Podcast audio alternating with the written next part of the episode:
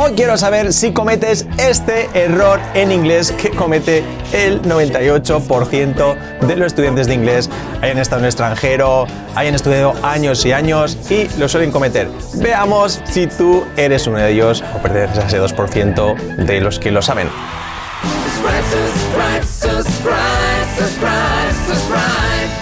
So, welcome out here to You Talk TV. So, today we have a question.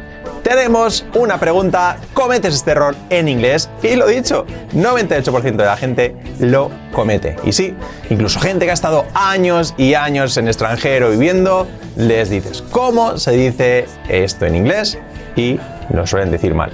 Vamos a ver, primero, si lo sabías y si no lo sabías, o si lo sabes y lo tenías ahí con dudas y demás, este vídeo es para ti, para que formes parte de ese 2% que no cometen ese error. Así que vamos allá con esta estructura que es, nos da que el, pues, eh, este de quién, de quién tan famoso en inglés, este whose, este VH, W-H-O-S-E, WOSE, la pronunciación whose, whose, y no quiere decir otra que de quién, ¿vale? Muy sencillo, de quién, whose. Ya está, no tiene misterio. Pero el lío viene con la estructura cuando se genera pues la pregunta ¿de quién es lo que sea? Ya veis, una pregunta muy típica, muy típica, súper cotidiana. Oye, ¿de quién es la chaqueta? ¿De quién es el libro? ¿De quién es el boli?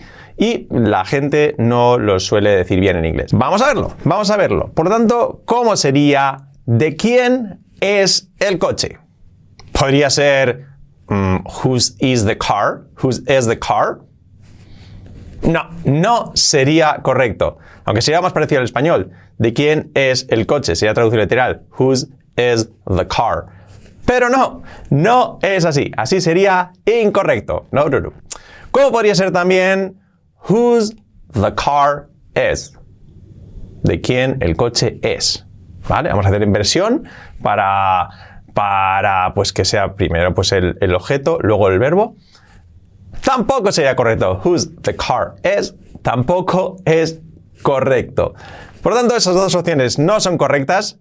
Si pensáis que eran esas opciones, ya podéis ponerlo en comentarios. Quien lo sepa antes de decirlo, también lo puede poner en comentarios, porque ahora voy a deciroslo, pues cómo es, en realidad, cómo es la forma correcta. ¿De quién es el coche? Sería esta estructura. Whose car is it? Whose car is it? Sí, así es. Es muy extraña, es rara, pero así es. Whose car is it? ¿De quién coche es? Ellos, si queremos traducir el it. ¿De quién coche es? Whose car is it? Whose car is it? Así es súper extraño, sí, lo sé. Whose car is it? Al principio cuesta, pero luego te acostumbras, de verdad. Nos, nos cuesta bastante al aprender al hispanohablantes porque no es la estructura que estamos acostumbrados a de quién es el coche. Si en la traducción literal sería whose car is it? De quién coche es. Suena raro, extraño, pero al final es como la estructura de qué color es. What color is it? Whose car is it? Es lo mismo. What color is it? Sin embargo, esa no nos parece tan extraña, porque estamos muy acostumbrados a repetirla, repetirla, repetirla. Pero es así. Whose car is it? Por tanto, tienes que decirlo así. ¿De quién es el coche? Whose car is it? Así. Por lo tanto, whose car is it? Ahí está. ¿De quién? Y el objeto que sea, en este caso, coche. Whose car is it? Fijaos ahora si decimos, ¿de quién es este coche? Usando this. ¿De quién es este coche? Pues fijaos que sería, whose car is this? Whose car is this? ¿De quién coche es este? Whose car is this? Sí, es extraño, pero es así. No os preocupéis que os acostumbraréis poco a poco al usarlo. Whose car is this? ¿De quién es aquel coche? ¿Cómo sería entonces? Es fácil, ya. Whose car is that? Whose car is that? Whose car is that? Vamos a pasar al plural, que aquí es posible que también falléis.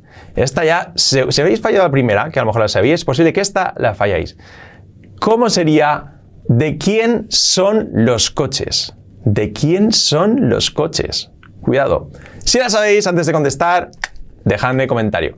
Pero, lo más probable que no sepáis, de quién son los coches sería whose cars, en plural, de quién coches, whose cars are, porque es plural, whose cars are they. They es el plural de it.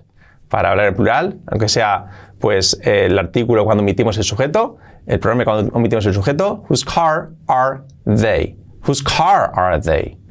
Whose cars, perdón, quería decir, whose cars are they? Así sería, whose cars, de, de quién coches son ellos. Whose cars are they? Hey, whose cars are they? Fijaos cómo sería ahora, pues, ¿de quién son estos coches? Whose cars are these?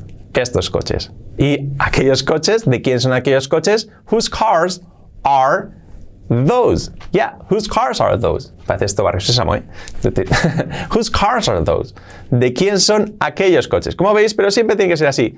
Whose, ¿de quién? Luego el objeto, que pues lo que se ha dicho, coches, por ponerlo siempre el mismo, pero puede ser lo que sea, libros, pues, eh, hijos, eh, perros, em, lo que sea, bicicletas, cualquier cosa el objeto y luego iría el verbo, si es singular plural, y luego ya, pues si no se menciona el, no se menciona el sujeto de quién son los coches, ni estos ni aquellos, ni lo que sea, pues si es singular it y si es plural they. Y luego ya, pues si queremos poner pues el pronombre que queramos, this, that o these or those, si queremos especificar entre este, ese o estos y esos. So, así que decidme si lo sabíais, si os ha parecido fácil, si no tenéis ni idea, dejadmelo aquí en comentarios. Sí, seguidnos aquí, muy importante. Thank you, thank you so much. Bye bye.